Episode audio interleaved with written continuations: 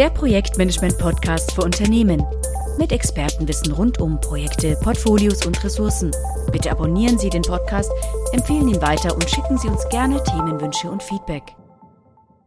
Willkommen zu unserer heutigen Episode zum Projektmanagement Podcast bei TPG. Ähm, wir haben heute eingeladen den Patrick Eid und mein Name ist Johann Strasser und ähm, unser Thema ist ja die Reife eines Projektes und zwar im Sinne von, kann ich das Projekt oder soll ich das Projekt ähm, agil machen oder machen wir es doch lieber klassisch? Also wie ist es so, wenn ein Projekt beginnt mit der Entscheidung, wie das von der Umsetzung her zu machen ist? Der Patrick hat sich da viele Gedanken dazu gemacht und deshalb machen wir heute den Podcast. Ja. Genau. Ja, vielen Dank, dass ich dabei sein darf. Und ja, viele Gedanken habe ich mir gedacht, gemacht, genau. Ich bin jetzt seit 2013 bin ich selbstständiger Berater und Trainer, unter anderem auch ja auch für die TPG, da führe ich die Jira-Schulungen durch und in meinen, vor allem in den Trainings kommen immer wieder Fragen auf, ähm, gerade von Product Ownern, die auch neu in ihrer Rolle sind. Wie starte ich denn jetzt so ein Projekt? Wie entscheide ich, ähm, welches Vorgehensmodell das richtige ist und wie entsteht überhaupt dieses initiale Backlog? Und Initiales Backlog, genau. Ich dachte, das ist gefüllt und da ist alles drin. Genau. Äh, ja, genau. Und wie viel muss ich füllen am Anfang? Was muss da alles drin äh, stehen, damit das Team starten kann? Oder auch, ich habe dann häufig Product Owner, die haben dann schon ein Team. Das Team wartet drauf, dass, dass man beginnt, aber es, es liegt noch nichts vor. Es liegt kein Backlog vor. Es liegt noch nicht mal, es liegen noch nicht mal Projektziele wirklich vor. Es gibt eine grobe Idee, grobe Vision, was gemacht werden soll, aber ansonsten ist noch nichts da. Aber das Projektteam steht da schon bereit und wartet auf Aufgaben. Und könnte aber auch nochmal eine Kehrtwende machen und sagen, mh, hm, eigentlich können wir das Projekt auch klassisch machen, weil das Backlog ist ja noch gar nicht voll. Eine Ahnung von der Spezifikation, also das könnte ja so ähnlich sein. Ist, ist ein Backlog die Spezifikation? Fragezeichen. Gute Frage, nächste Frage. Ja, überall steht was drinnen, was, was es mal werden soll. Wie gut das da ja. drinnen steht, ist die zweite Frage. Ähm, genau, also das heißt, wenn du sagst, dass, ähm, das Team steht schon da, und, ähm, und das ist ja deine, die Erfahrung, die du aus deinen, aus deinen ähm, Aktivitäten als, ähm, als ähm, Agile Coach auch machst, dass die Leute dann äh, ja Gewehr bei Fuß stehen, aber halt irgendwie dann nicht richtig starten können. Aber, aber vielleicht soll man mal auch mal die Frage stellen, ja, das Team will zwar ja loslegen, aber wer hat eigentlich jetzt die Entscheidungshoheit, in welcher Organisationsform das Projekt durchgeführt wird. Ähm, wenn das Team das selber entscheiden darf, dann hätte man organisatorisch ja schon eine relativ gute Selbstbestimmungsstufe erreicht. Das würde ich sagen, ist bei diesen Kunden dann ja wahrscheinlich noch nicht der Fall. Haben die vielleicht auch manchmal einfach den Wunsch, jetzt endlich was anders zu machen? Die haben gelesen, dass es viele agile Dinge gibt. Gibt es vielleicht am anderen Ende des Unternehmens auch erste Erfahrungen? Und jetzt will so ein Team das auch einfach mal selber ausprobieren, oder? Und dann haben die das Thema, hm, ist das Projekt eigentlich jetzt, kann man das überhaupt klassisch machen? Mhm, Sollten genau, wir das? Ja unbedingt agil machen oder auf keinen Fall? Oder das ist doch, glaube ich, so dann die Krux. Genau. Und wer entscheidet jetzt letztendlich? Ja. Also ja, genau, genau. Also entweder so oder ähm, das Unternehmen sagt, wir machen ab jetzt alle Projekte agil, weil wir haben jetzt in der Vergangenheit festgestellt, wir schaffen die Zeit nicht, wir schaffen das Budget nicht, wir erreichen die Ziele nicht, ähm, wir müssen was Neues machen, wir machen jetzt alles agil. Alle Projekte werden jetzt umgestellt. Oh, oder bei Mufti? Okay, da, da wird mir gerade jetzt nicht warm ums Herz. Ja, äh, ja das gibt's. Es gibt solche Firmen, die sagen dann, das muss so sein. Ähm, da habe ich aber jetzt, sagen wir mal, eben wie gesagt, nicht die besten Erfahrungen damit. Also das sollte ja schon irgendwie wohl vorbereitet sein, aber ich glaube, das ist ja auch genau der Grund, warum du dir eben die Gedanken dazu gemacht hast, das funktioniert eben nicht. Ähm, ja, aber genau. Was, welche Maßstäbe nehme ich denn jetzt, um dann auch zu, aufzuzeigen, und zwar begründet aufzuzeigen, dass man vielleicht eben die Reife, und das war ja auch der Titel, mhm. der, der, also eben die, wie, wie ja. reif sind wir denn dafür? Also ist die Organisation und im Speziellen dieses Team reif genug, agile Dinge zu tun? Oder sind die noch so klassisch, ja, verhaftet mit dem, was sie bisher gemacht haben, haben aber das große Ziel und den hohen Wunsch, ähm, ja, jetzt endlich, ist endlich besser zu machen. Und äh, soll man da jetzt ins kalte Wasser springen oder nee, du, du sagst nein, da gibt's klare Kriterien, wo man sich das mit dem Sprung ins Wasser überlegen soll. Genau, ja, genau. Ich habe daraus ähm, das Reifegradmodell entwickelt. Das ist ein Evolutionsmodell für ein Projekt. Also nicht für die komplette Organisation, sondern es ist immer projektbasierend. Das heißt, es, es kann sein, dass das eine Projekt klassisch durchgeführt wird, das nächste Projekt vielleicht agil. Und so ist jedes Projekt für sich erstmal eigenständig und hat individuelle Bedürfnisse und Anforderungen. Und dieses Reifegradmodell besagt, ähm, wo steht mein Projekt jetzt gerade und bin ich schon weit genug in meinen Überlegungen, dass ich entscheiden kann, wie ich jetzt vorgehe in dem Projekt und ob ich mein Team bereits brauche. Und ähm, vielleicht stelle ich das einmal kurz vor. Das Reifegradmodell, das hat vier Stufen oder vier Reifegrade. Ich bin mir mit, mit meinem Wording noch nicht so 100% sicher, ob es vielleicht ein Stufenmodell ist oder Reifegradmodell. Und ähm, der erste Reifegrad ist, den nenne ich R0. Ich habe einen IT-Background, deswegen ist für mich logisch, dass, dass ich bei der Null anfange. Und R0 ist, ich habe eine Idee, ich habe eine, eine oder eine vage Vermutung, was ich, was ich haben möchte, was ich erreichen möchte. Und werde in diesem Reifegrad Null entscheiden, ob ich bereit bin, das näher zu evaluieren, da, ob das, was ich da haben möchte, ob das umsetzbar ist, ob ich das wirklich haben möchte. Das ist mein, mein Reifegrad Null. Und wenn ich darüber die Entscheidung getroffen habe, dass ich da diese Evaluierung starten möchte, dann ähm, gehe ich den Schritt Richtung Reifegrad 1. Und Reifegrad 1 ist dafür da, dass ich mir jetzt Gedanken mache über die Vision, dass ich mir Gedanken mache über die Ziele und auch Gedanken darüber, ob das, was, was ich da umsetzen möchte, ob das auch das ist, was, was meine Nutzer später haben wollen.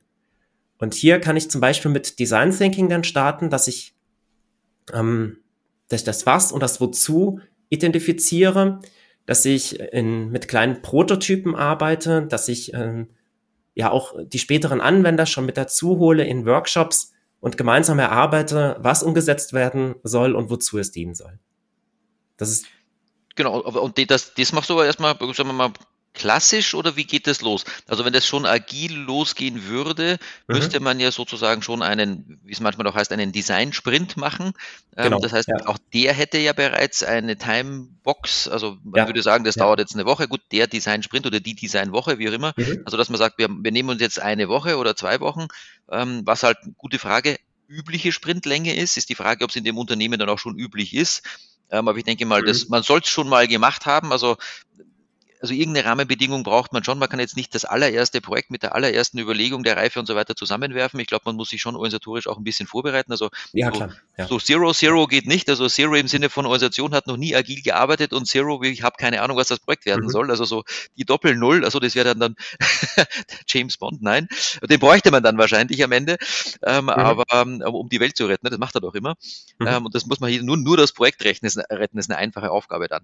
Ähm, ne, genau, aber so, also man muss schon von von der Organisation her, von der Organisation her schon Erfahrung haben. Man muss schon wissen, wie das geht und auch das Thema Design Thinking ja. oder wie, wie, wie ich generell jetzt so starte.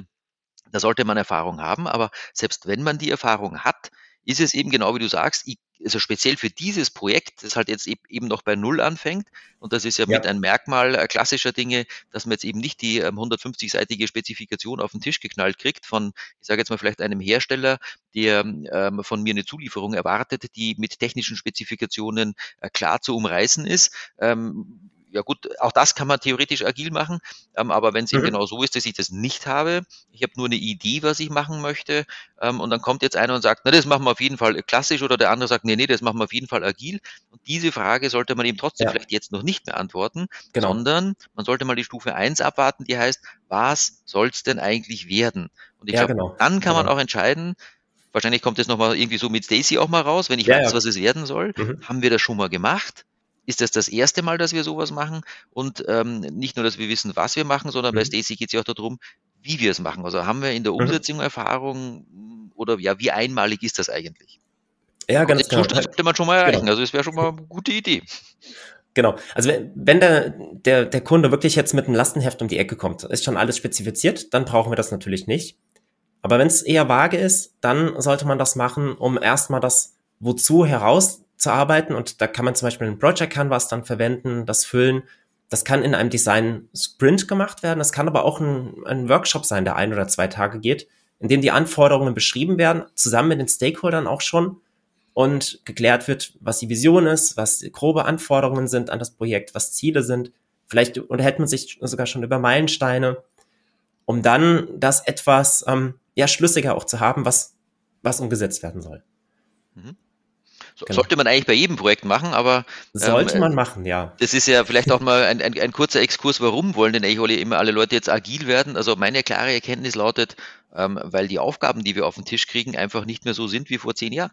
Es mhm. ist einfach äh, nicht mehr klar, ob man Dinge selbst baut oder ob man sie nicht schon kaufen kann gerade wenn es jetzt um Hardware, Software geht, es gibt so viel standardisierte Hardware, die kann ich kaufen, die muss ich selber entwickeln, ich muss dann nur noch die Software reinpacken. Mhm. Oder es sind auch Themen am Tisch, die, die man klassisch halt auch deshalb nicht machen kann, weil genau das, was du gerade angesprochen hast, eben aufgrund der Natur des Projektes, weil es mhm. wirklich, wirklich einmalig ist, mhm. man auch wirklich keine Ahnung davon hat, wie weit es machbar ist, wie es umsetzbar ist. Es dauert vielleicht zwei Jahre und wer weiß, was uns in zwei Jahren noch an, an Neuigkeiten auf dem Markt begegnet, die wir einfach mit reinnehmen können. Also mhm. warum soll ich das heute einzementieren? Also das, da, da gibt es ja ganz viele ähm, Sachen eben, wo man, wo man eben heute anders anfängt, wenn man sagt, komm, lass uns mal anfangen, weil es wird in den nächsten zwei Jahren noch so viel passieren, wir können sowieso nicht bis zum Ende durchdenken. Hm. Ja. Äh, ja, genau. Und ich erlebe es in meinen Beratungen und Trainings doch sehr häufig, dass die Projekte direkt anfangen. Und man hat diese grobe Idee und äh, setzt das Team auf und startet direkt. Und äh, für mich ist diese Reife, dieses Reifegradmodell dann auch ähm, eine Möglichkeit, dem Unternehmen nochmal aufzuzeigen, wir sind jetzt noch nicht so weit, dass wir jetzt damit wirklich starten können, sondern müssen uns erstmal grundlegende Gedanken machen, was wir umsetzen wollen und auch welches Vorgehensmodell jetzt wirklich passend ist. Mhm. Und nach diesem Design Thinking oder was auch immer man da macht, also es, Design Thinking ist jetzt eine Möglichkeit, aber das Wichtige ist eigentlich, dass man dieses Project Canvas oder Projektdeckblatt, One-Pager, wie auch immer, was man da macht, dass man das erstmal hat. Dass man sich das, dass man sich darüber Gedanken gemacht hat, bevor man mit dem Projekt wirklich startet. Und jetzt sind wir entweder schon so klar, dass wir jetzt auch in die Umsetzung gehen können, oder aber wir müssen das Ganze erst nochmal greifbarer machen und herausfinden, ob das jetzt, ob das technisch möglich ist, ob das umsetzbar ist und auch herausfinden, wie es gemacht werden kann. Und das könnte man zum Beispiel mit Lean Startup machen, dass man Prototypen baut und diese Prototypen auch schon an die späteren Anwender übergibt und schon mal testen lässt, evaluieren lässt, ob das das ist, was, ja, was der Markt auch braucht. Also man geht noch nicht in die komplette Umsetzung, in die finale Umsetzung, sondern man ähm, fokussiert sich erstmal auf die Prototypentwicklung, entwickelt kleinere ja, Einheiten der späteren, je nachdem, was, was man macht im, äh, im Projekt, der späteren Software vielleicht, ähm, testet das aus, evaluiert das, wirft es entweder weg oder modifiziert es, optimiert es, um dann irgendwann in dem Reifegrad 2 entscheiden zu können, wie wir jetzt weiter vorgehen. Und diese Entscheidung, wie wir jetzt weiter vorgehen, da kann man jetzt die Stacy-Matrix nehmen. Und ähm, auf der Stacy oder mit Hilfe der Stacy-Matrix beantworte ich die Fragen. Zum einen, sind mir die Anforderungen bekannt? Oder wird es Teil meines, meiner Aufgabe im Projekt sein, die Anforderungen zu klären? Und ist mir die Technologie oder der Lösungsansatz bekannt oder ist das auch Teil meines Projektes? Hm, genau. Ich, ich, ja. ich, ich, übersetze es auch mal in die, in, in die klassische Welt. Ich unterscheide da auch immer, ähm, ähm, ob denn der, der Forschungsanteil, mhm. ob der klar ist. Weil zum Schluss geht es ja auch darum, man will ja auch mal fertig werden. Man braucht irgendwann mal eine Schätzung ja. und spätestens da stellt man dann ja fest, wenn man jetzt ehrlich ist und ähm, das Thema Ehrlichkeit ist ja eine was heißt eine? Also für mich ist es die Voraussetzung überhaupt, um ähm, ordentlich zusammenzuarbeiten zu können, mhm. weil ehrlich heißt ja, ich kann ehrlich sagen, ob ich mich nicht auskenne. Ich kann ehrlich sagen, ob, äh, wenn der Kollege sagt, er braucht für etwas acht Tage und ich sage, nee, ich glaube, ich brauche da, keine Ahnung, zehn Tage. Ich muss mir da fünf Tage erstmal zurechtfinden. Und mhm. ich habe eben tatsächlich Dinge dabei, die habe ich noch nicht gemacht. Oder ähm, ist es wirklich Forschungsanteil oder ist es nur Lernanteil? Forschung heißt für mich, die Firma hat dieses Wissen nicht. Das muss jemand erforschen. Mhm. Ähm, und ja. meine, wenn es es auf der Welt irgendwo gibt, ja, dann kann man vielleicht nachschauen, aber das, auch dieses Wissen ist nicht in der Firma, also es ist dann erstmal Forschungsanteil. Ja. Ähm, oder gibt es das Wissen in der Firma und ich aber als Teammitglied für dieses Projekt weiß es noch nicht, na, dann muss ich es nur lernen, nur unter Anführungsstrichen. Ich muss ja nur diejenigen finden, die es können, die auch hoffentlich Zeit haben, mir es mal kurz beizubringen oder vielleicht dauert das Beibringen auch länger ähm, je nachdem, wie nah man an der ähm, physikalischen Grundlage dessen ist, was da vielleicht auch eingebaut werden soll. Solche Kunden soll es ja auch geben, die nicht nur nehmen, was fertig ist, sondern die auch mal Grundlagen ermitteln. Mhm. Das ist man dann sowieso ganz woanders. Aber auch heute, heutzutage, ja, wenn man an die, an die ganzen Batterienhersteller und Energietechnik und so weiter denkt, also ich glaube, wir sind in einer grundlagenforschungstechnischen krassen Umbruchzeit. Also wie viel Forschungsprojekte mhm. normale Firmen mittlerweile machen, ist wirklich heftig. Und ich glaube, das ist auch etwas, was, was uns auch klar in diese Richtung treiben sollte, uns wirklich ehrlich zu fragen, genau die Sachen, die du gerade gestellt hast. Ähm, haben wir das schon mal gemacht? Mhm. Äh, wenn ja, wer ist der Teil meines Teams? Wenn nein, ja. äh, sorry, dann muss das irgendwie dieses Wissen ins Team, dass es die Firma schon mal gemacht hat und der Geschäftsführer weiß das und hat auch was verkauft, das haben wir schon mal gemacht. Äh, ja, Chef, aber nicht dieses Team. Mhm. also das, mhm. wie, wie, du ja auch sagst, auch das nächste Projekt kann dann anders gemacht werden. Ja, hängt vom Team ab. Ja, wenn die Leute, die in mhm. diesem Team sind, das noch nicht gemacht haben, ähm, dann muss ich das berücksichtigen und muss eben überlegen, ob aufgrund der Konstellation für dieses Projektes ähm, eben ein anderer Weg beschritten werden muss, weil die noch eine, einen richtigen Lernberg zu erklimmen haben. Ähm, und auch das ist ein, ein wesentlicher Grund, Projekte anders zu machen. Aber mhm. das muss man ganz klar gesagt werden. Und dafür habe ich ja schon mal eine kulturelle Grundlage, die ich brauche. Mhm. Darf ich überhaupt sagen, dass ich mich nicht auskenne? Es ist eins meiner Lieblingsthemen, okay. weil ja. ich kenne viele Firmen, die haben da Probleme damit und dann fangen sie trotzdem an, weil ja eh alles klar ist. Und dann mhm. in Wirklichkeit sagen die Leute, nee, nee, nee, nee, hinterher, wenn man das Kind an den Brunnen liegt, also ich habe ja, also ganz ehrlich, also ich habe ja von Anfang an, was kommt jetzt, gesagt oder gedacht? Nein, er hat es nur gedacht. Leider hat die Kultur der Firma es nicht erlaubt, dass man es auch ausgesprochen hätte, dass man sich okay. nicht auskennt. Wesentlicher Punkt. Ah, das ist natürlich dann schwierig auf der Stacy Matrix, wenn man das nicht aussprechen darf. Genau, so ein bisschen Reife brauchen wir. Wir müssen es aussprechen. Mhm. Wollte ich nur mal kurz einwerfen. ja, genau. ja, also wenn, wenn wir uns jetzt die Stacy Matrix vorstellen, dann haben wir ja oben rechts den Teil Chaos. Bei Chaos sind die Anforderungen komplett unklar, mehrdeutig und auch der Lösungsansatz ist noch nicht klar und ähm, unbekannt. Und die Modelle, die, sind, die, diesen, diesem, die bei diesem Chaos-Bereich helfen, das sind eben die, ich, die ich eben auch genannt hatte mit Design Thinking und Lean Startup. Und wenn wir da jetzt angefangen haben, oben rechts in der Ecke, dann bewegen wir uns da raus aus der Ecke. Wir können uns dann weiter bewegen auf der Stacy Matrix und mit Hilfe von der Stacy Matrix in etwa ablesen, wo wir dann landen werden, ob wir im komplexen Bereich, komplizierten Bereich oder einfachen Bereich sind. Das heißt, wir gehen oben rechts raus aus der Ecke, und landen dann vielleicht im komplexen Bereich, in dem wir dann ähm, Scrum oder äh, Extreme Programming oder andere Modelle ein, einsetzen können.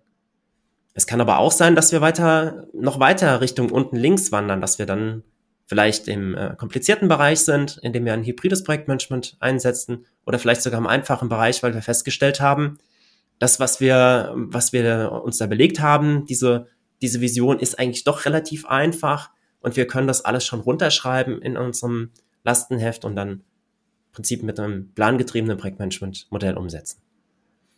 Und also das, das, das wäre eigentlich eine, eine Frage, ähm, wenn du jetzt sagst, du kommst von der rechten oberen Ecke, also äh, auf der Stacy-Matrix hat man genau zwei Achsen, da heißt also die linke untere Ecke, da ist es sehr klar, was man machen möchte, es ist sehr klar auch, wie man das machen möchte, das Was und das Wie ist klar, ähm, das heißt, man ist im, im, im, in einem Bereich, wo man etwas also quasi wiederholt. Also mhm unter Anführungsstrichen wiederholt natürlich nur. Aber wenn was wirklich klar ist und wenn es ganz klar ist, dann habe ich schon mal gemacht. Also wenn es alles, was ja. noch nie gemacht hat, hat eine Chance, äh, Unklarheiten zu beinhalten. Also ne, je, je, klarer das ist, desto wiederholter oder desto wiederholbarer etwas ist, desto, desto, desto klarer ist es, desto weniger ähm, Suche muss ich machen, desto weniger Prototypen muss ich bauen, desto eher kann ich auch aufschreiben, was genau das Ziel ist und desto eher kann ich auch klassische Methoden anwenden, weil wenn ich sehr weiß, wie es geht, dann kann ich einen Terminplan zeichnen, dann kann ich da Zeiten dazu schreiben, Meilensteine setzen und dann machen wir es und fertig.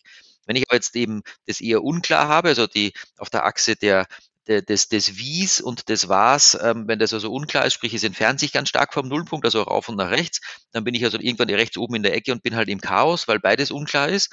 Ja, und wenn ich jetzt da rauskomme, dann kann ich sich hier aus zwei, aus zwei Richtungen rausbewegen. Ich kann nach unten kommen, weil das, weil das was klarer wird und ich kann auch noch weiter links kommen, ähm, weil die Art und Weise, wie, wie ich das auch baue, ähm, klarer wird. Und das ist natürlich, ja, das eine bedingt natürlich zum Teil das andere.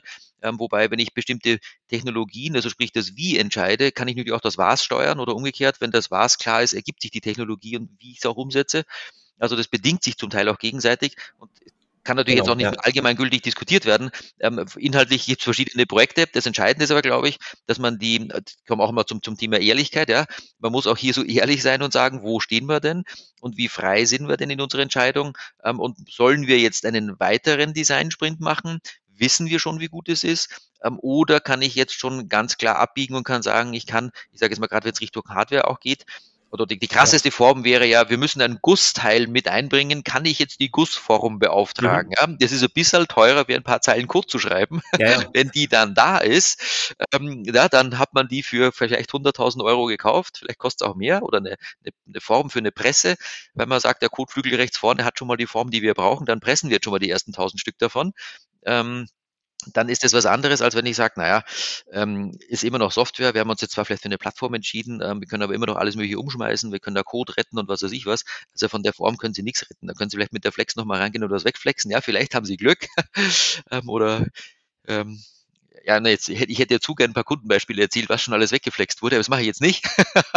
ich kann nur sagen, ich rate, ich habe sehr viel Bauerfahrung, ich kann nur jedem Softwareingenieur raten, weil es wird nicht stattfinden, aber es wäre cool, wenn man es mal machen könnte. Man soll vielleicht mal so ein Sommer, so ein Sommerbau-Bootcamp machen. Ja, wenn der Beton auf einer Baustelle trocken ist, dann ist im wahrsten Sinne des Wortes auch was einzementiert und bestimmte Fragen stellt man dann einfach nicht mehr. also das hat schon auch was, wenn man mal sagt, so das ist jetzt fertig, ja, das, ja. darüber diskutieren wir jetzt mal nicht mehr. Das würde manchen Organisationen, glaube ich, gar nicht schaden, wenn man auch mal diese Freiheiten dann eingrenzt und sagt, Freunde, wenn wir mal fertig werden, das, das steht jetzt, jetzt geht's nur in eine Richtung weiter. Aber however, es gibt Dinge, wo man das eben lange nicht machen kann. Und glaube, dann sollte man so ehrlich sein und sagen, wir sind uns nach wie vor nicht sicher. Wir sind immer noch am Suchen. Ähm, also machen wir den nächsten Sprint, von dem wir dann hoffen, dass wir wissen, was wir wollen. Der Hoffnungslauf. Der Hoffnungslauf, ja, ist, ist, ist so. Ja. Also genau. das, das ist ja das, was ich meine, auch mit, mit, mit, mit Ehrlichkeit in der ganzen Geschichte. Ich meine, wie viel aus deiner Erfahrung passiert denn, weil dann irgendeiner sagt, komm, jetzt das müsst ihr doch wissen, wir macht das, stellt, euch, stellt euch mal nicht so an und macht das jetzt. Mhm. Oder? Das ist ja, doch klar. der Anfang vom falschen ja. Ende. Mhm. Genau, bei deiner Reife sagst du, ähm, du, wir kommen von, vom Chaos oben rechts raus. Ja. Also wenn ich da gar nicht drinnen wäre, müsste ich mir die Fragen ja gar nicht stellen. Also ja, genau. Ja, genau. wir schaffen Klarheit, ja. wandern von der rechten mhm. oberen, oberen Ecke also nach unten und nach links hoffentlich. Ja. Aber die Frage ist jetzt in deinem Reifegradmodell, muss ja irgendwann mal ein Punkt erreicht sein, wo du den dann Stufe 2 nennst. Also Stufe 1 hatten wir jetzt schon. Genau. Jetzt sind wir weg nach Stufe 2. Genau, Stufe 2 sind wir jetzt. Wir wissen jetzt, welch, welche Architektur wir verwenden können, welches Vorgehensmodell wir verwenden können ähm, wie die Anforderungen aussehen und wie wir die Anforderungen auch erfassen werden. Das heißt, ob wir jetzt ein Pflichtenheft erstellen oder ob wir das initiale Backlog erstellen. Jetzt wäre auch erst der Zeit, Zeitpunkt dafür. Und ähm, wir haben davor natürlich schon viel gemacht. Wir haben auch viele Anforderungen schon aufgenommen. Das wandert jetzt alles schon in das Backlog mit rein. Mhm. Wir können jetzt aber kannst du das, kannst du den, den, den, den Punkt benennen irgendwie? Hast du da mhm. Kriterien, mhm. wo du sagst, so, wenn ich mir das von der und der Seite anschaue, dann kann ich, dann, dann, dann ist es für mich so klar, dass es für mich eben diese Stufe 2 ist. Wie definiert sich die? Mhm. Das definiert sich dadurch, dass wir wissen, was wir, was wir umsetzen wollen. Und wir haben äh, Feedback eingeholt von, von späteren Anwendern und wissen, dass das das ist, was der Markt auch benötigt. Also das heißt, das heißt es, ist, es gibt keine klaren Kriterien im Sinne von, von ähm, ja. aus drei Meter wurde ein Meter ähm, und wir sind jetzt schon so nahe, nahe an dem ähm, am linken unteren Nullpunkt, also wir wissen genau, wie wir es machen. da werden wir erst am Ende Nein, das, des Projektes genau. Das, das nicht, genau.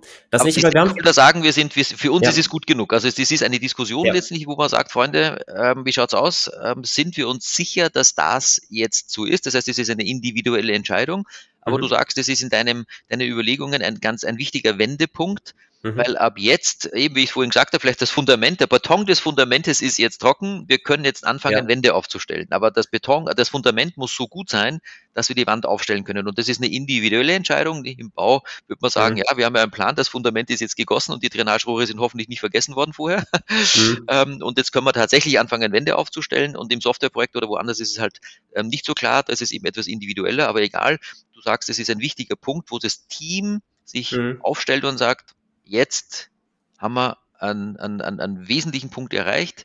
Du nennst mhm. den dann Punkt zwei in deiner Reifegrad-Betrachtung, der sagt, jetzt hören wir auf mit Rumspielen, jetzt geht's mal in eine Richtung, weil das war's und das Wie klar ist.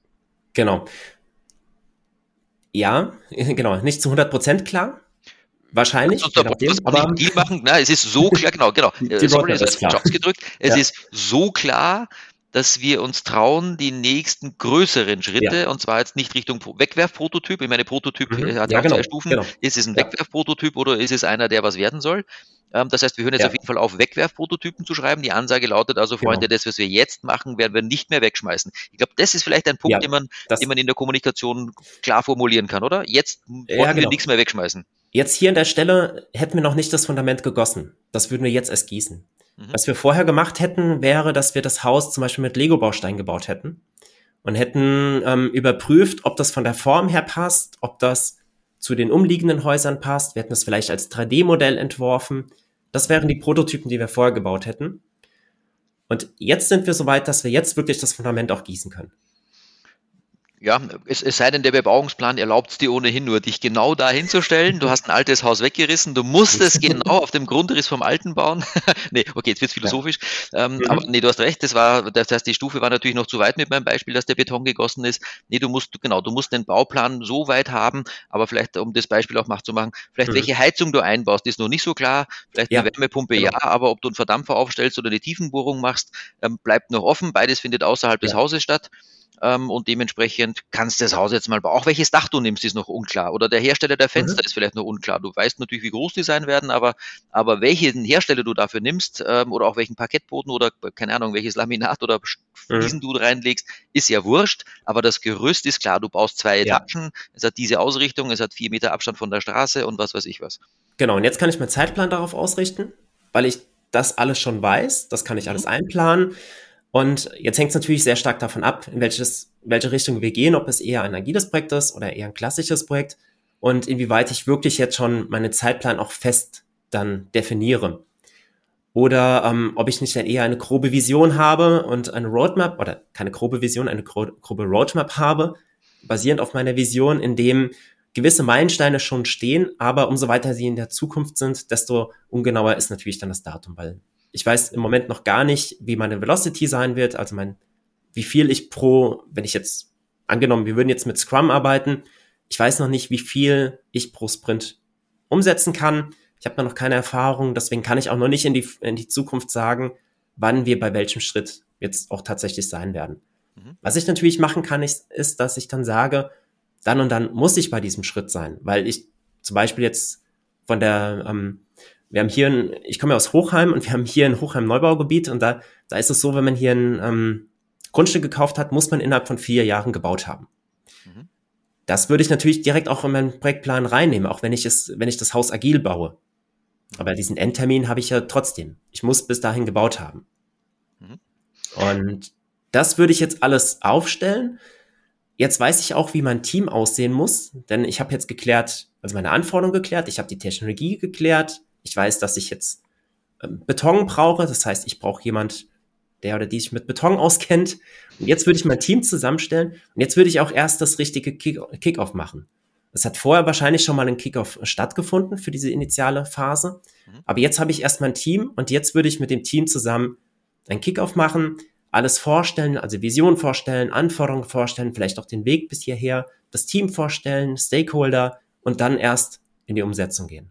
Also jetzt in der, in, der, in der klassischen Weise würde man das doch auch Vorprojekten nennen, oder? Das mhm. ist ja, äh, gibt es ja auch. Also, also, je größer der Grad der Ungewissheit, ja. ähm, desto eher würde man sagen, nee, genau so ein richtiges Kickoff-Meeting können wir gar nicht machen.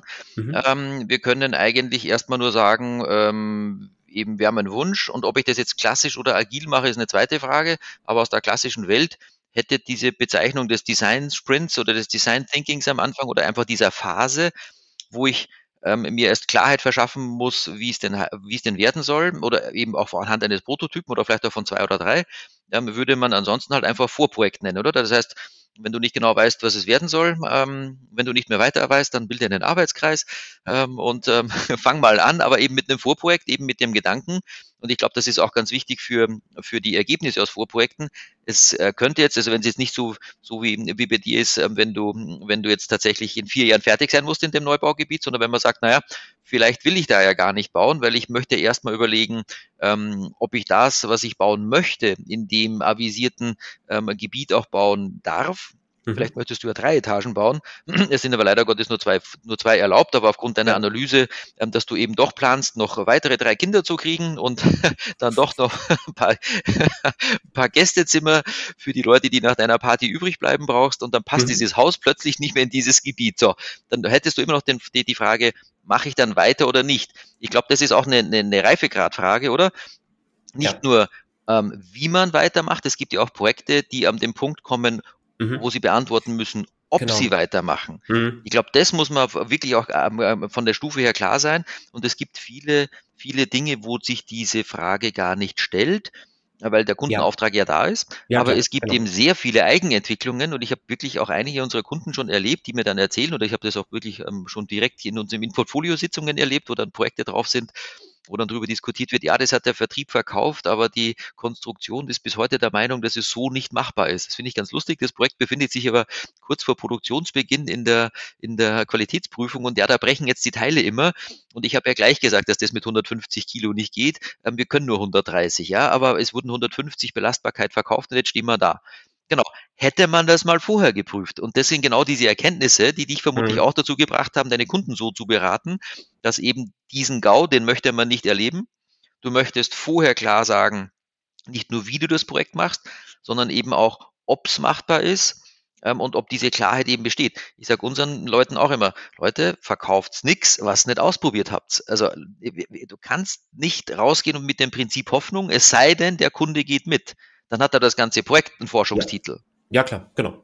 Dann ist, Aber genau, das die ist wenigsten haben das ja. wirklich. Ja. In der Regel will man schon was haben, was dann eben wirklich funktioniert. Und es ist zwar mit einem großen Freiheitsgrad, wie es funktioniert, keine Frage. Aber man muss auch sich immer trotzdem die Frage stellen, schaffen wir es, schaffen wir es nicht? Ist es, ist, sind wir soweit? Und wenn ja, dass wir weitermachen, ähm, kann eben trotzdem noch offen sein, wie wir weitermachen. Aber ich glaube, das sind eben so diese, diese wesentlichen Punkte. Aber jetzt mal zu, vielleicht zum Softwareprojekt zurück. Ähm, könnten wir beim Softwareprojekt nicht zum Beispiel sagen, ähm, also firmenspezifisch natürlich, klar, es, äh, muss, muss sich jeder schon selber überlegen, aber es gibt ja Leute, die dann sagen, ja, nehmen wir die eine Datenbank oder die andere Datenbank. Nehmen wir, also egal, ob das jetzt was objektorientiert ist oder was relationales ist oder ob es online ist oder ob es was weiß ich, was nur der ein SQL-Service in der Cloud ist oder ob es wirklich ein SQL-Server ist oder, oder ob es dann doch eine, was ich was, eine Cosmos DB ist oder whatever it is oder gibt ja verschiedene Fragen, ja. Aber, aber dass man so bestimmte Technologien, die in der Software ja doch regelmäßig vorkommen, nämlich ist klar, wie und wo wir die Daten speichern. Ist klar, wo die Businesslogik sitzt. Ähm, ist klar, wie ähm, auf, auf welchen Endgeräten zum Beispiel die, die Benutzer später arbeiten werden. Ja, haben die Mobile, brauchen wir responsive? Ja, nein. Ich glaube, da gibt es so ganz harte Gretchenfragen schon auch, die man mit Ja oder Nein beantworten mhm. muss. Und ich glaube, man tut wahrscheinlich gut daran, dass man sich als Firma, ähm, die für bestimmte Sorten von Projekten ähm, ja einfach sich einen Katalog aufstellt, auch mhm. anhand dessen man das dann diskutieren kann. Ja, genau, genau. Das ja finde ich auch immer gut. Ähm, vielleicht noch ganz kurz bei diesen Reife, äh, beim ersten Reifegrad R0, da hatte ich gesagt, dass man da erstmal die Evaluierung beauftragt, ob man das überhaupt machen möchte. Und so wäre das jetzt hier bei diesem Reifegrad-Modell bei jedem Zwischenschritt, dass man sich dann überlegt, machen wir weiter oder brechen wir ab. Mhm. Dass man also gar nicht das komplette Projekt beauftragt, sondern immer nur einzelne Stufen. Und ähm, wenn man jetzt aus dieser Prototyp, aus, aus dieser Wegwerf-Prototyp-Phase rausgeht und geht in die nächste Stufe dann rein, da muss man natürlich dann schon gucken, dass man genügend Sachen geklärt hat, zum Beispiel anhand einer Checkliste, damit man da auch ja das, das Budget besser kalkulieren kann und abschätzen kann, wie lange in etwa das Projekt dauern wird, um den Nutzen zu erreichen, den das Projekt erreichen soll. Mhm. Und ähm, ja, da kann man zum Beispiel mit Checklisten dann arbeiten. Und gerade jetzt so Datenbank, es ist ja ein Riesenunterschied, ob man sagt, man, man ähm, nimmt jetzt eine Google Cloud-Plattform und da die Datenbank oder man macht das lokal oder ähm, es wird später nur eine Android-Version geben und man nimmt die, die lokale Android-Datenbank. Das sind ja komplett unterschiedliche Technologien dann später auch. Und äh, das wird man in den Sprints, also wieder angenommen, wir würden jetzt mit Scrum arbeiten, in den Sprints nicht so herausfinden können. Das muss vorher schon geklärt sein. Ansonsten arbeiten wir eins, zwei Sprints ähm, allein damit, uns in die Google Cloud einzulesen und einzuarbeiten, um es dann wieder wegzuwerfen. Und das, das bringt ja nichts. Also das sollte man vorher schon geklärt haben. Also die, diese grundlegenden Sachen, ob man dann ich weiß jetzt gerade nicht, ob es da verschiedene Datenbanken gibt. Ich glaube schon in der Google Cloud. Ähm, ob man da Datenbank 1 nimmt oder Datenbank 2, das kann man später dann noch entscheiden. Also so ins Detail muss man noch nicht gehen, aber diese grundlegenden Entscheidungen, die müssen getroffen worden sein. Genau, das heißt also, man, man, es geht, geht ja um die Ehrlichkeit auch dem Auftraggeber gegenüber, ähm, der vielleicht aber davon gar nichts versteht. Aber ja. die Frage lautet ganz einfach, haben wir, haben wir Exits zwischendurch oder haben wir keine? Ähm, und das ist übrigens jetzt auch in Wirklichkeit ja nicht so neu. Es kommt halt nur jetzt wieder neuerdings auf. Ja. Ähm, aber ich habe vor, ähm, ich hm. glaube, es war 1995, ähm, einen Schweizer Kunden gehabt. Das war eine, eine IT-Abteilung einer Bank. Nein, Quatsch, eine Versicherung, aber halt auch natürlich IT. Ja, Versicherung äh, braucht ein bisschen IT. Möchte ja ein paar Kundendaten speichern, glaube ich ähm, und ein paar andere Sachen. Ähm, jedenfalls ähm, hat mir der, äh, der ähm, IT-Leiter damals ein sehr kleines ähm, Heft vorgelegt, ähm, wie dort eben Projekte zu machen sind. Und er hatte damals, sehe ich noch vor meinem geistigen Auge, da hatte immer dieses rote Stoppschild gehabt. Also das heißt, es gab eine Projektphase nach der mhm. Initiierung, mhm. aber dann gab es immer wieder rechts den Exit, ähm, ob es denn okay, geht oder ob es ja. nicht geht. Das war damals zwar noch komplett andere Technologien, das waren damals wirklich harte Entscheidungen, weil man das muss man alles kaufen und eine Cloud und so gab es ja alles nicht. Ähm, das waren also wirklich ähm, eben, ja, also die haben da richtig Geld in die Hand genommen an vielen Stellen. Ähm, und da musste wirklich klar sein, ob es jetzt weitergeht oder nicht. Und da war immer die Frage, wenn es so, was wir vorhaben, nicht klappt, dann gibt es hier einen Exit. Ähm, ich habe in, in, den letzten Jahren eher viele Projekte erlebt, wo, wo überhaupt keine Frage gestellt wird, ob es einen Exit gibt. Das ist bestellt, das wird durchgezogen und jetzt eben, ich sage jetzt mal, stellt euch nicht so an. ähm, wir müssen da jetzt was liefern, aber ich glaube, das hat halt auch in vielen Fällen dazu geführt, dass etwas geliefert wurde, was aber leider auch so nicht benutzbar war. Und deshalb wollen sie auch andere Leute jetzt anders machen und dass sie sagen, ja, es soll der Nutzen im Vordergrund stehen. Deshalb will ich es ja vielleicht eben auch agil machen. Ähm, aber trotzdem muss man sich die alte Frage stellen, auch hier könnte es sein, mhm. dass wir abbrechen. Und komme ich genau. auch da wieder zur Ehrlichkeit ja. zurück. Ja, ja. traue ich mich, das rechtzeitig zu sagen? Es ist ja schön, wenn es diese, diese, diese Richtung gibt, die heißt Fail Cheap. Ne? Also Fail Cheap, für diejenigen, die es noch nicht gehört haben, ähm, wenn ich schon auf die Nase falle, dann bitte früh, weil dann tut es nicht so weh. Also ich möchte jetzt nicht viel Investition wegwerfen, ich möchte nicht viel Zeit verbraten, ich möchte, wenn ich sehe, dass es nicht wird, dann nicht unnötig weiterarbeiten, ich möchte dann wirklich aufhören. Ja, aber auch dazu, ich komme immer wieder zu meinem Lieblingsthema, das muss man sich rechtzeitig sagen trauen. Und das muss auch jemand hören wollen. Da gehören zwei dazu. Und das ist eine Vertrauensbasis, dass wenn der Chef hört, äh, ich glaube, das wird nichts, oder die Chefin, ist ja egal, wer es hört, also jemand, der entscheidet, ob es weitergeht oder nicht, ähm, der kann natürlich sagen, er wollte es nicht nochmal probieren, einen Sprint machen wir noch. ja, das kann man schon ein paar Mal machen. Hm. Aber das muss auf einer ehrlichen Grundlage ent ent ent entschieden werden, weil sonst haben wir halt wieder genau das Problem, dass wir in eine Richtung gehen, die wir nicht gehen wollen. Aber das heißt, wir brauchen trotzdem also Stufen. Und das ist ja, glaube ich, genau dein Appell an dieser Stelle, den du damit ausdrücken möchtest. Nicht einfach, wenn ich keine Ahnung habe, drauf losarbeiten, weil dafür ist es ja agil. Ja, stimmt. Aber auch agil hat Stufen. Und auch da sollte man sich mal umdrehen und sagen, hm, oder was heißt umdrehen? Mal innehalten, checken, wo man wirklich steht, checken, ob das so klar ist, dass es auch klar ist, wie es weitergeht ähm, und in welchen Schritten das passiert. Und jetzt, ähm, jetzt haben wir noch von deinen Reifegradmodellen, von, von, von den Stufen, jetzt, wir haben noch ein paar vor uns. Ähm, ja, eine noch eigentlich. Ähm, aber die wesentlichen Stufen sind jetzt eigentlich drin. Und was ich damit auch ausdrücken möchte, ist, dass Agil nicht immer unbedingt die einzig wahre Lösung ist für die Projekte. Der ganze Ansatz ähm, bringt jetzt das, was man im klassischen Projektmanagement hat, jetzt eigentlich auch in die, ins agile Projektmanagement. Ja, also gerade so diese Exit-Strategie dazwischen und dass man es äh, phasenbasiert erstmal aufbaut und vor allem auch, dass man nochmal her herausstellt, dass agil nicht bedeutet, wir sind planlos. Aber ähm, agil sollte für mich auch beinhalten, dass man, hat auch wieder was mit Ehrlichkeit zu tun, dass man sich auch eingestehen kann, dass agil jetzt vielleicht nicht unbedingt das richtige Vorgehen ist in dem Projekt, sondern dass etwas anderes jetzt besser passen würde. Und äh, dafür soll das jetzt auch stehen, dass man hier diese Entscheidungsmöglichkeit hat, zu sagen, wie gehen wir jetzt weiter? Machen wir, nehmen jetzt Scrum, nehmen wir, ziehen wir uns ein Kanban-System auf, machen wir ein Wasserfallmodell, wie auch immer. Dass man da auch diese Entscheidungsmöglichkeiten hat und die auch, auch einsetzt. Und äh, ganz häufig komme ich in Unternehmen, die stellen komplett auf Scrum um. Da ist dann jedes Projekt ist dann ein Scrum-Projekt. Und ganz unabhängig davon, was die Anforderungen an die Projekte sind. Und auch ganz unabhängig davon, ob die Personen, die in den, in den Projekten sind, ob die damit klarkommen, ob die damit arbeiten können. Und das sind dann meistens auch die Unternehmen, bei denen es dann ganz schnell heißt, dass Agil nicht funktioniert oder dass Scrum nicht funktioniert. Dass dann Scrum 2.0 eingeführt wird. Und oder wie wir, äh, Zombie Scrum gibt es dann ja auch. Außen genau. steht Scrum drauf und drinnen wird klassisch gelebt. Mhm. Ja, genau.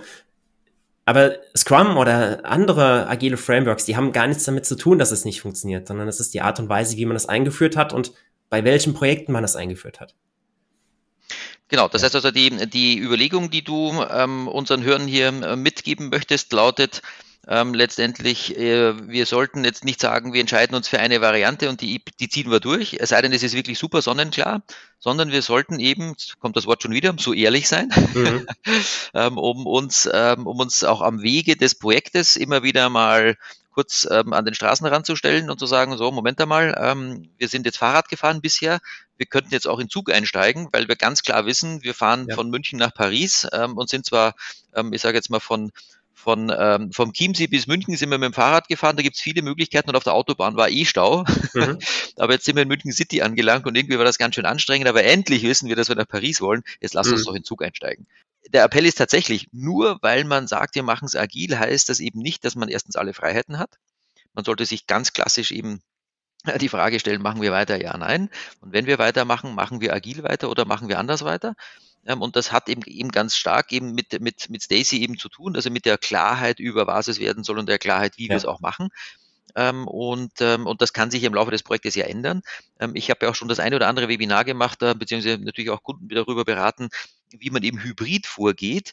Und, und, Hybrid heißt für mich dann eben auch zum Beispiel, dass die Erkenntnis lautet, bestimmte Bereiche, also bestimmte Sorten von Projekten machen wir jetzt immer agil, andere machen wir nie agil. Bei uns ist es zum Beispiel so, dass wir unsere Produktentwicklung voll agil machen. Das ist seit, ähm, ja, wir sind seit über acht Jahren machen wir das. Ähm, und auf der anderen Seite unsere Kundenprojekte. Ja, also wenn der Kunde sagt, er möchte es in Sprints machen, ich sage das mal nicht agil dazu, ich sage einfach nur, er möchte es in Sprints machen, dann ist das okay. Da gibt es auch die wüstesten Geschichten, auch mit drei Wochen und so weiter, die überhaupt nicht zu unserem sonstigen Rhythmus passen, aber so what, der Kunde ist König. Ähm, das heißt, Kundenprojekte sind Kundenprojekte. Und auch wenn dort Software entwickelt wird, wird die naja, schon iterativ entwickelt, sage ich jetzt mal, aber da gibt's jetzt nicht nicht Scrum und nicht, nicht äh, da gibt's keine, keine, ja, das ist halt sehr kundenzentriert und unsere Projekte, die da sind, das, da geht es jetzt vielleicht nur um 20 Tage, 30 Tage, vielleicht auch mal 50 Tage, wo wirklich für den Kunden Software entwickelt wird. Ähm, ähm, und in unserer Produktentwicklung, klar, da gibt's äh, mehrere Teams, die jahrelang an Dingen arbeiten. Mhm. Das ist ganz klar. Und da gibt's auch keinen kein Mix. Und ich glaube, das ist dann organisatorisch auch die große Frage. Wenn man sagt, möchte ich jetzt agil weiterarbeiten oder möchte ich klassisch weiterarbeiten, da hängt ja das Team dran. Und wenn ich jetzt eben in unserer Produktentwicklung, das mal anschaue, die arbeiten agil, ja, aber mit einer ganz, ganz wichtigen Voraussetzung, nämlich fixes Team. Das heißt, wir haben für bestimmte Produkte bestimmte Teams, die machen auch nur diese Produkte. Und wenn jetzt vom Kunden einer schreit und was will, ähm, dann ist es schön, wenn er was von uns will, dann freuen wir uns. Aber die Frage ist, wer macht's? Naja, wenn es ins Produkt passt, dann kommt's eben ins Backlog, dann wird entschieden über Produktplanungsmeetings ähm, und dann im Ende in die Sprintplanung natürlich irgendwann mal, ob es in das Ding überhaupt reinkommt und in welchen Sprint es reinkommt, ist fast egal, weil es geht ja darum, ob es in das Release reinkommt, dass wir alle zwei Monate liefern und dann kommt es vielleicht in dieses Release oder ins nächste Release. Auf jeden Fall, ja, auch hier ist die Frage, lasse ich mich zwischendurch stören oder nicht? Nein. Wir haben unsere, auch unsere Sales-Gruppe, das ist der nächste Punkt, ja, lange Jahre erzogen in die Richtung, dass man sagt, Freunde, wenn ihr draußen was verkauft und es hat eine Produktänderung zur Folge, dann geht doch erstmal fragen, bevor ihr draußen was versprecht. Also, hm, schön zurück. Wenn es was ist, was mit unserem Produkt sowieso nichts zu tun hat, was wir sowieso nicht einbauen werden, was sowieso individuell ist, dann macht es im Rahmen eures Kundenprojektes mit dem Team, das da draußen ist. Dann macht es aber auch ein Custom Developer und kein Product Developer. Also es ist ganz klar, dass das Produktentwicklungsteam, das sowieso agil arbeitet, da jetzt nicht eine Person hergeben muss. Das passt nämlich da nicht zu unserem Mindset. Ähm, während wenn der eine Custom Developer, der nicht im festen Team arbeitet, von einem Kunden jetzt weggeht, damit er schnell in, für den anderen Kunden in der nächsten Woche was macht im Rahmen seiner Iterationen. Ja, das ist okay, das ist erlaubt, aber wir reißen nicht Leute aus fixen Teams raus. Und das ist aus meiner Erfahrung auch die organisatorische ähm, harte Frage, wie lange und wie gut schaffe ich es, ähm, das ist vielleicht auch eine andere Frage der Reife jetzt auch von der Organisation, ja, meine genau. Teams ja. wirklich festzulassen und den dort eingeschwungenen Zustand weiterzuleben, auch wenn da jetzt von der Seite gerade eine kurzfristige Anfrage reinkommt vielleicht, ähm, aber trotzdem in der Welle meiner Produktentwicklung weiterzubleiben und das im Rahmen dieser Prozesse aufzunehmen oder auch hier die Entscheidung eben zu sagen, nee, ähm, wir machen das jetzt woanders. Also es gibt, geht immer wieder darum, sich genau und ehrlich die Frage zu stellen, wo stehen wir, was wissen wir und, du hast es ja ganz am Anfang schon gesagt, dann steht das Team bereit. Ja, ja, das Team steht schon bereit, aber was macht das Team denn schon? Mhm. Warum genau. werden denn Projekte nicht fertig? weil wir schon was anderes machen oder weil wir plötzlich gezwungen werden, dazwischen was reinzunehmen. Ähm, und, und, und das sind ja alles Dinge der Reife letztendlich, der Reife des Projektes, der Reife der Organisation. Ähm, und das muss zusammenpassen letztendlich. Und da sollte man sich immer wieder mal fragen, was, äh, wie es da jetzt weitergeht und was nicht. Ähm, aber ähm, ja, es könnte dann ja auch sein, dass man also nicht nur Bereiche trennt. Ich sage vielleicht noch zwei andere Beispiele. Es könnte auch die Erkenntnis lauten im Rahmen unseres Weges im Projekt, dass ich also tatsächlich komplett agil anfange. Ich mache mehrere Sprints. Ob das jetzt zwei, drei oder vier sind, weiß ich nicht. Aber wir sind eben ähm, ähm auf einem Weg der Erkenntnis. Und dann sagen wir, jetzt wissen wir so genau, ähm, dass wir ähm, von mir aus das Hardware-Projekt klassisch abfackeln. Da geht es um Lieferanten, da geht es um wirklich um Dinge, die wir klassisch machen müssen, weil da gibt es Points of No Return, die, da, da braucht man mhm. dann nicht mehr diskutieren, die müssen wir so durchziehen. Parallel können wir die Softwareentwicklung vielleicht sogar agil weiter betreiben.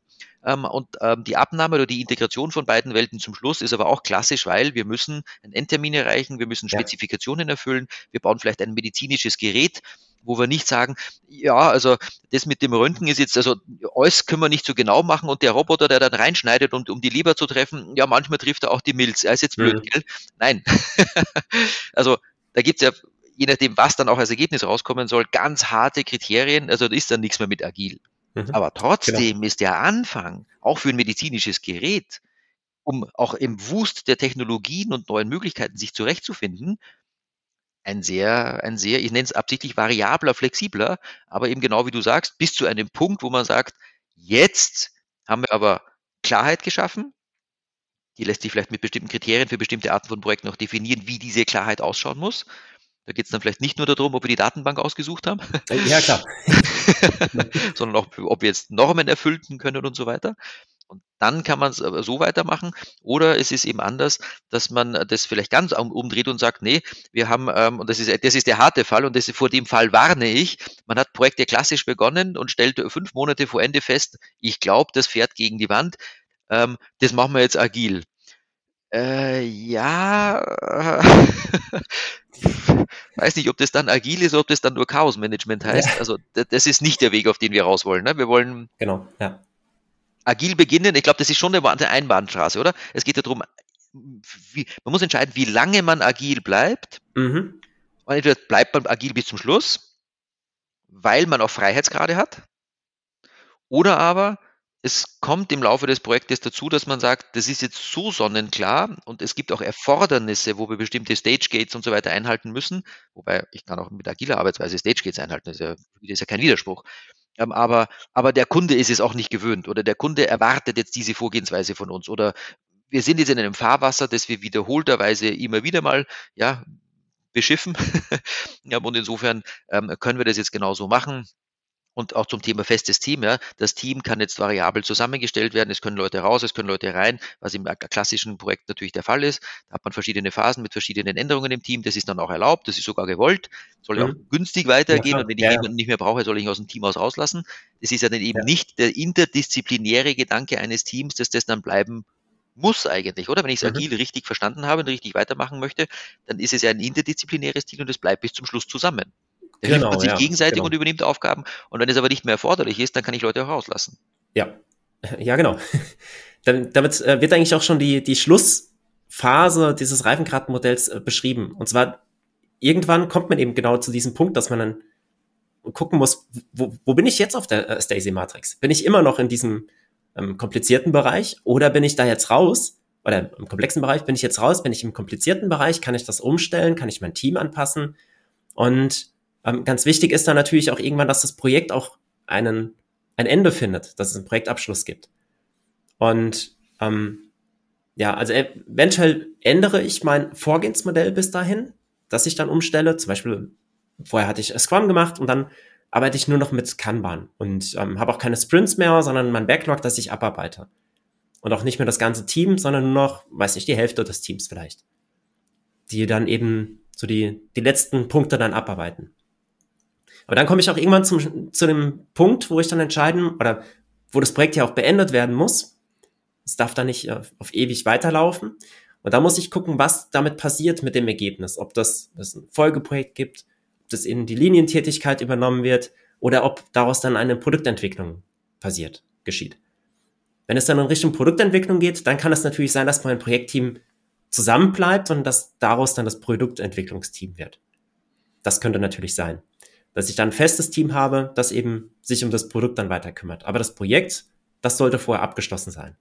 Also auch mit Lessons learned, dass, dass man die Erkenntnisse auch mit übernehmen kann in, in Folgeprojekte, dass man einen Projektabschluss macht, dass man einen Abschlussbericht erstellt.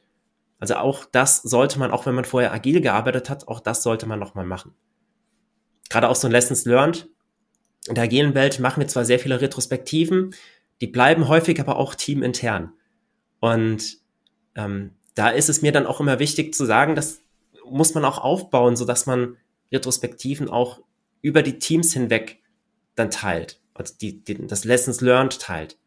Und auch da ähm, kann man ruhig das, den klassischen Ansatz des Lessons Learned mitnehmen, mit reinnehmen, dass man da ähm, nicht nur Retrospektiven, sondern auch Lessons Learned macht. Der Unterschied für mich ist, Retrospektive ist, ist dann sehr teamintern, es werden auch teaminterne Sachen besprochen.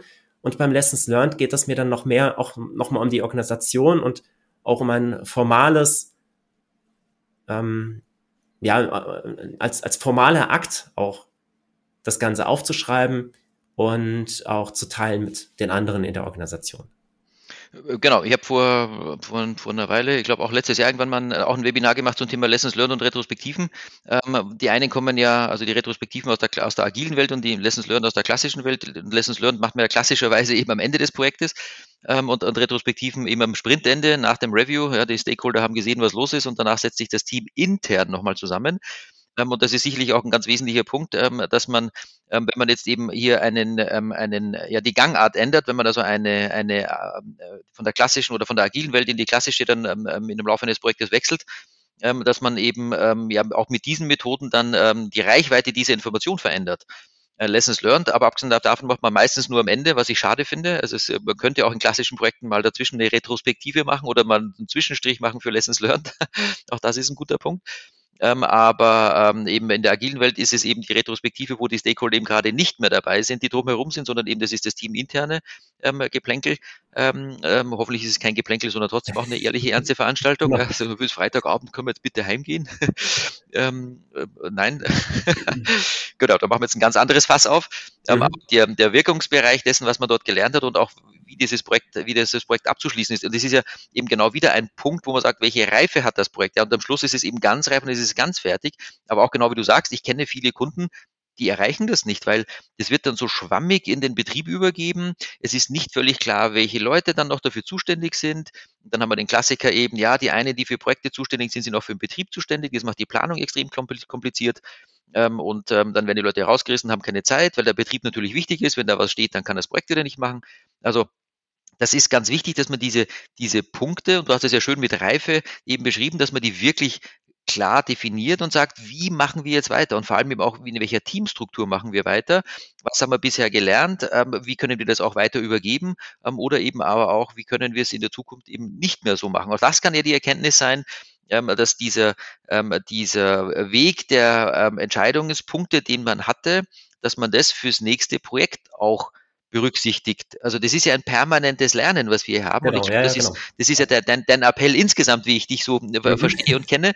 Ähm, Leute, macht's nicht vorne eine Entscheidung und zieht es durch. Und selbst wenn ihr es durchgezogen habt, macht es beim nächsten Mal vielleicht nicht genau wieder so, es sei mhm. denn, es ist perfekt gelaufen, äh, ähm, sondern genau. es ist, es geht immer wieder darum, ähm, Dinge in Frage zu stellen ähm, und die auch im Laufe der Zeit in Frage zu stellen. Aber, und auch ganz, ganz wichtig, man muss auch mal fertig werden. Übrigens, wir müssen auch mit diesem Podcast fertig werden. wir, glaube ich, haben schon eine ziemliche, ziemliche Länge erreicht. Ähm, aber vielleicht famous last words. Wie, wie schließt du das jetzt ab? Ich werde jetzt fertig. ich schließe das ab. Agil bedeutet nicht planlos, sondern wir planen nur etwas anders. Kurz und gut, alles klar. Also planen Sie richtig, das wäre vielleicht entscheidend aus Ihrer Lernkurve und ähm, viel Spaß bis zum nächsten Mal und ähm, ja, gute Projekte. Viel Vergnügen. Genau. Danke, dass ich dabei sein durfte. Ja, jederzeit wieder. Tschüss. Tschüss. Weitere Informationen zu Projektportfolio und Ressourcenmanagement finden Sie auf unserem YouTube-Kanal und dem TPG-Blog unter www.tpg-blog.de.